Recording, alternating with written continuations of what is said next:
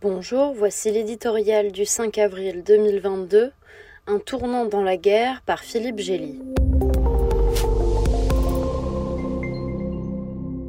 Ce n'est pas un défilé de vainqueurs sur la rue de Kreschatik, les Champs-Élysées de Kiev, que les forces russes ont offert à leur commandant en chef, Vladimir Poutine. Après cinq semaines de guerre, ils lui ont servi une retraite jonchée de cadavres, la fuite honteuse de faubourgs saccagés par une bande de criminels en déroute. Ce sont à ce jour les premiers fruits concrets récoltés par le tsar russe dans son aventure militaire en Ukraine. Il pourrait, en théorie, le mener devant un tribunal international si la forteresse du Kremlin était accessible à cette invention occidentale. Mais il y faudrait une révolution de palais qui n'aura certainement pas lieu. Sans scier, Poutine nie tout. Il accuse les Ukrainiens d'avoir mis en scène les cadavres calcinés et les civils abattus les mains liées, tandis que lui-même théâtralise son indignation à l'ONU.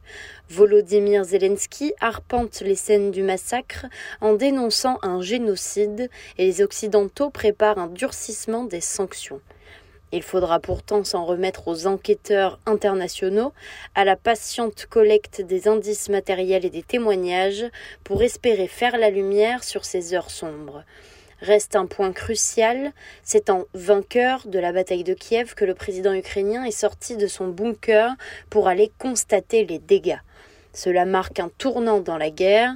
Celle-ci est loin d'être gagnée dans l'est du pays, où la Russie a étendu son emprise sur le Donbass et peut à tout moment s'emparer des ruines de Mariupol. Mais les Ukrainiens croient désormais à la victoire. Leur résistance justifie qu'Européens et Américains maintiennent et accroissent leur aide militaire. L'impensable paraît possible, sinon la seule armée de Zelensky, la population ukrainienne en armes pourrait tenir en échec l'ours russe. Ce pays que l'Europe regarde avec ambivalence se retrouve à l'avant-garde de la guerre existentielle déclarée par Poutine à l'Occident. C'est le moment d'être prudent, le spectre d'une défaite, inenvisageable pour le maître du Kremlin, pourrait le pousser à l'escalade vers l'inconnu.